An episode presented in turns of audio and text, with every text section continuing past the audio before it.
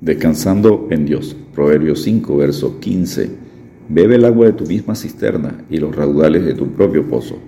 En medio de la descripción de las artimañas de la mujer insensata y las consecuencias de asociarse con ella, el Padre sabio presenta una alternativa que debe ser la norma para todo buen marido, la relación sexual solo con su esposa dentro del matrimonio. Usa un lenguaje figurado, pero su significado es claro. Número 1. Bebe el agua de tu misma cisterna. Proverbios 5.15. Bebe el agua de tu misma cisterna y los radoles de tu propio pozo. El padre aconseja al hijo a contentarse con su propia esposa, en vez de buscar satisfacción sexual de una adúltera. La cisterna y el pozo representan la sexualidad de la mujer o esposa. El imperativo de beber de su propia cisterna y de los raudales de su propio pozo es una invitación a gozarse en la sexualidad del matrimonio. Número 2 no derrames tus fuentes por las calles. Proverbios 5, versos 16 y 17. Se derramarán tus fuentes por las calles y tus corrientes de agua por las plazas. Sean para ti solo y no para los extraños contigo. El que es infiel a su esposa literalmente derrama sus fuentes por las calles. Con dos preguntas retóricas, el padre procura despertar la conciencia de su hijo, haciéndole ver que si busca el placer fuera de su casa, los extraños compartirán de sus fuentes o corrientes de agua. Punto número 3. Sea bendito tu mandantial. Proverbios 5, versos 18 y 19. Sea bendito tu mandantial y alégrate con la mujer de tu juventud, como sierva amada y graciosa Gacela. Sus caricias te satisfagan en todo tiempo, y en su amor recréate siempre. El cuadro presentado en estos dos versos trata de lo sublime de la relación íntima del hombre y la mujer en el matrimonio es un acto placentero, contemplado y bendecido por Dios desde el comienzo del hogar. Hebreos 13, versículo 4 en su parte A lo resume bien. Honroso sea en todos el matrimonio y el hecho sin mancilla. Debe llevarse a cabo únicamente entre el hombre y la mujer de su juventud. Proverbios 5:18.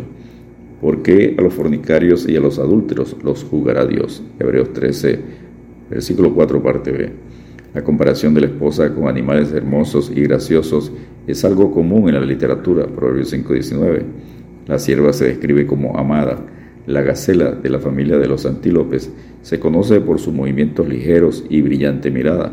El esposo debe sentirse cautivado por el amor de su esposa, debe admirar su hermosura y expresar su amor con frecuencia.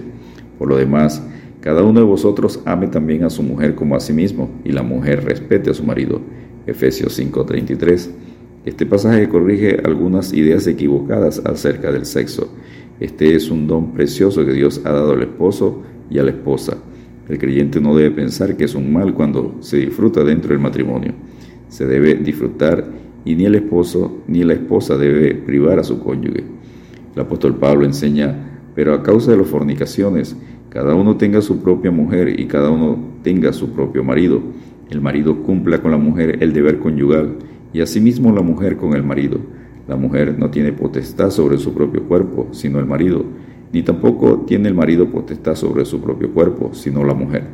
1 Corintios 7, versículos 2 al 4. Punto número 4. Fieles para toda la vida. Proverbios 5, versos 18 y 19. Alégrate con la mujer de tu juventud. La frase la mujer de tu juventud refleja dos conceptos. En primer lugar, el padre está diciendo al hijo que debe mantenerse fiel a su esposa, tomando el tiempo para gozarse con ella. Sus caricias te satisfagan en todo tiempo y en su amor recréate siempre.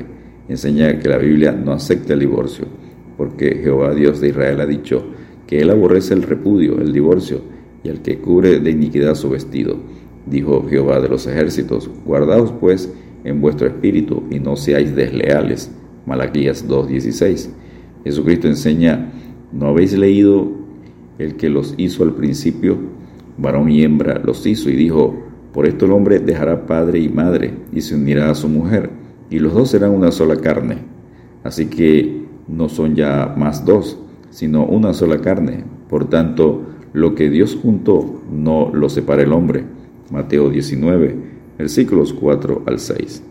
El apóstol Pablo habla de la situación conyugal cuando escribe, no os neguéis el uno al otro, a menos que sea de acuerdo mutuo por algún tiempo, para que os dediquéis a la oración y volváis a uniros en uno, para que no os tiente Satanás a causa de vuestra incontinencia. 1 Corintios 7:5.